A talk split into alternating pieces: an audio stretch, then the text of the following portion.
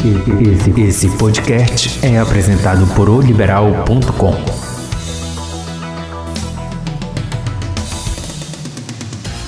Olá, amigos. Vamos trazer para você o nosso bate-papo de hoje dentro do podcast do Fala Abner. Obrigado pelo carinho, obrigado pela audiência de todos.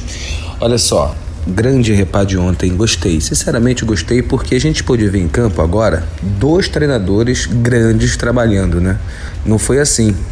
É, no último repá, tive uma supremacia total aí do trabalho do Hélio dos Anjos segurando na unha o Paysandu, mostrando bem o que queria dentro de campo e um Remo totalmente perdido. Ontem não. Ontem a gente viu uma Zola, mesmo com todos os problemas que teve para montar a equipe, equipe essa que muitos podiam chamar de mista, enfrentando uma equipe do interior, mas não, era o que tinha o Remo para enfrentar o Paysandu, bem montado pelo Hélio dos Anjos, aí uma equipe que vem do ano passado. Então o Remo dominou a primeira parte do jogo, ficou com a bola, agrediu o Paysandu, chutando bolas em gol, inclusive. Mas o gol do Nicolas, um gol de categoria de quem está vivendo um momento fantástico, acabou dando uma canhada no clube do Remo que sentiu esse gol. E foi descobrir o gol do empate uma falta cobrada pelo Eduardo Ramos. E essa falta, do meio da rua, bem distante mesmo. O goleirão, para quem acompanhou as imagens, ele fica no canto da barreira.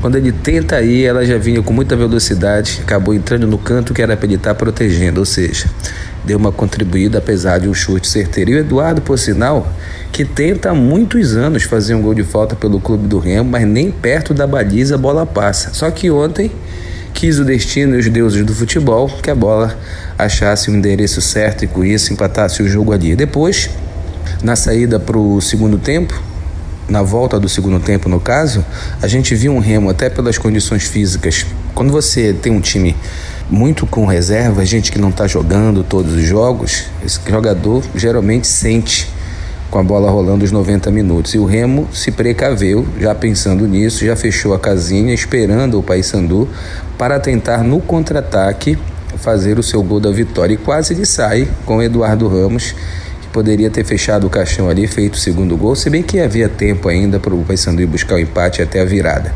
Mas quem toma o gol no repá geralmente arrefece, né?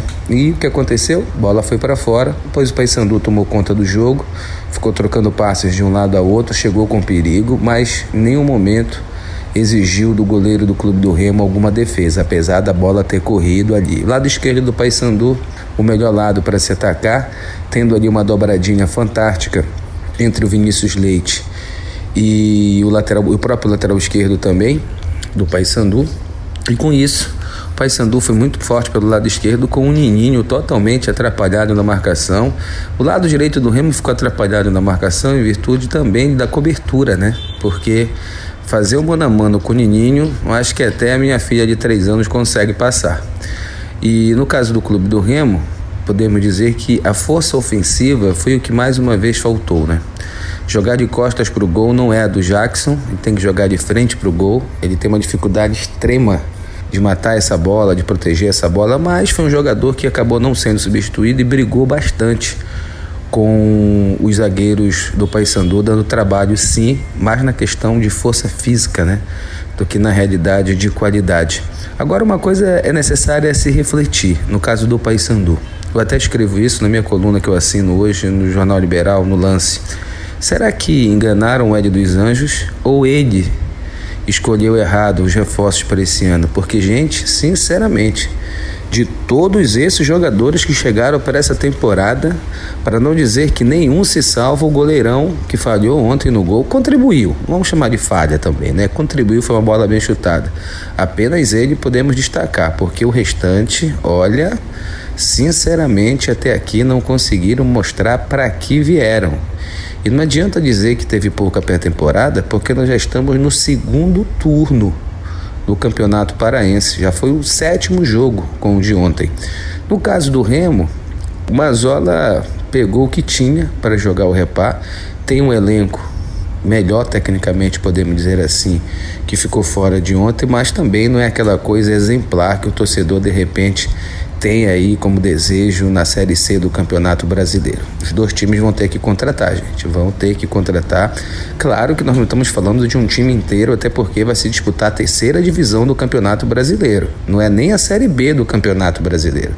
Mas o certo é que todos sobreviveram, saíram vivos ontem do Mangueirão. Estão líderes do campeonato com a mesma pontuação.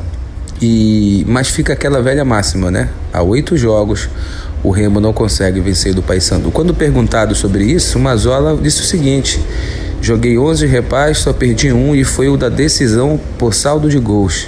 E perdi o campeonato por saldo de gols, disse o Mazola, mandando um recado lá pro outro lado, de repente, que ele pode perder todos, menos uma possível final com o Paysandu, onde ele busca ganhar o título da competição. Dois monstros, dois grandes treinadores ontem estiveram trabalhando no Mangueirão e contribuíram muito para o espetáculo. O torcedor, a gente precisa falar, né?